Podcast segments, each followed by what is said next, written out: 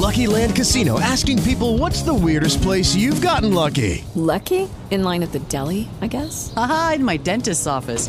More than once, actually. Do I have to say? Yes, you do. In the car before my kids' PTA meeting. Really? Yes. Excuse me, what's the weirdest place you've gotten lucky? I never win and tell. Well, there you have it. You can get lucky anywhere playing at LuckyLandSlots.com. Play for free right now. Are you feeling lucky? No purchase necessary. Void where prohibited by law. 18 plus. Terms and conditions apply. See website for details.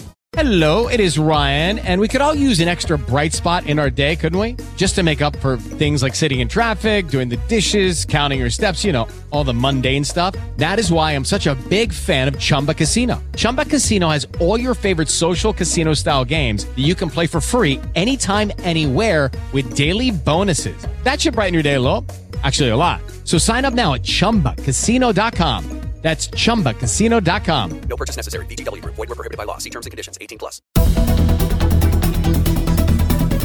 Quarta-feira, 29 de novembro de 2023. Vamos nessa, encerrar mais um dia com 123 segundos. Podcast original do Spotify, produzido pela Band News FM. Eu sou Larissa Alves e te acompanho agora nas atualizações do dia. No primeiro destaque, o plenário do Senado aprovou em votação simbólica o projeto de lei que prevê a taxação de fundos exclusivos e offshores, que são investimentos no exterior. De acordo com o projeto, os fundos exclusivos serão tributados duas vezes ao ano de cotistas que tenham investimento inicial de 10 milhões de reais. A taxação será de 15% para fundos de longo prazo e 20% para os de curto prazo. No caso das offshores, a tributação será feita uma vez por ano e será de 15%. Para isso, esses investimentos no exterior vão precisar ser declarados a partir de 2024. Em mais um destaque, uma juíza de Santa Catarina foi afastada após gritar com uma testemunha durante uma sessão na vara da Justiça do Trabalho de Xanxerê. No vídeo que viralizou hoje na internet,